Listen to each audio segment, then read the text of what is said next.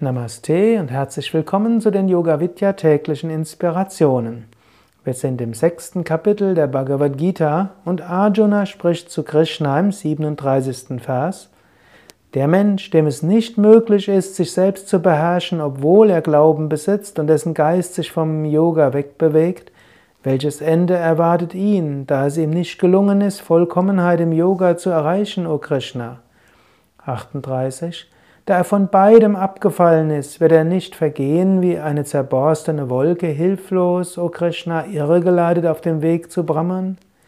Beseitige du, o Krishna, diesen meinen Zweifel gänzlich, denn niemand außer dir ist es möglich, diesen Zweifel zu zerstreuen.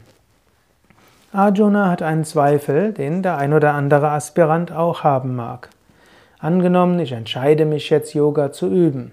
Und ich gehe den Yoga-Weg konsequent.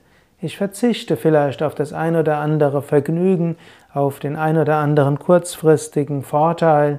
Ich verzichte darauf, andere zu bestehlen, zu belügen, zu betrügen.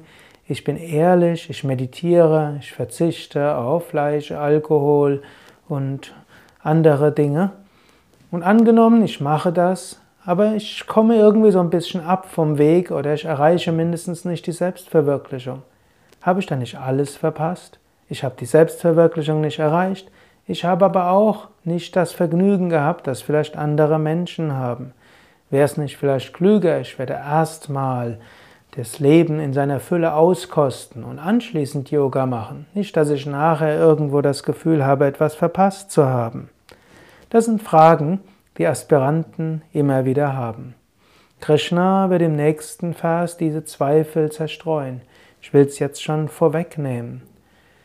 Auch ein weltliches Leben ist ja normalerweise nicht Vergnügen. Manche Aspiranten vergessen das, dass sie ja deshalb zum Yoga gekommen sind, weil das normale Leben sie nicht befriedigt hat.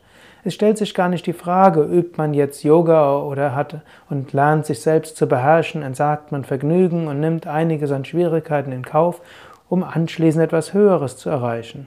Das ist nicht wirklich die Frage. Denn was entsagen wir? Keinem glücklichen, zufriedenen Leben. Wir entsagen einem Leben, das äußerlich orientiert ist, außen orientiert ist, unfrei, abhängig von Launen des eigenen Geistes und des Geistes der anderen, abhängig von den Höhen und Tiefen des Lebens. Letztlich ein Leben der Unfreiheit und der Unvollkommenheit. Und dieses Leben hat dich ja bisher nicht zufriedengestellt, sonst wärst du jetzt nicht dabei, Yoga zu üben.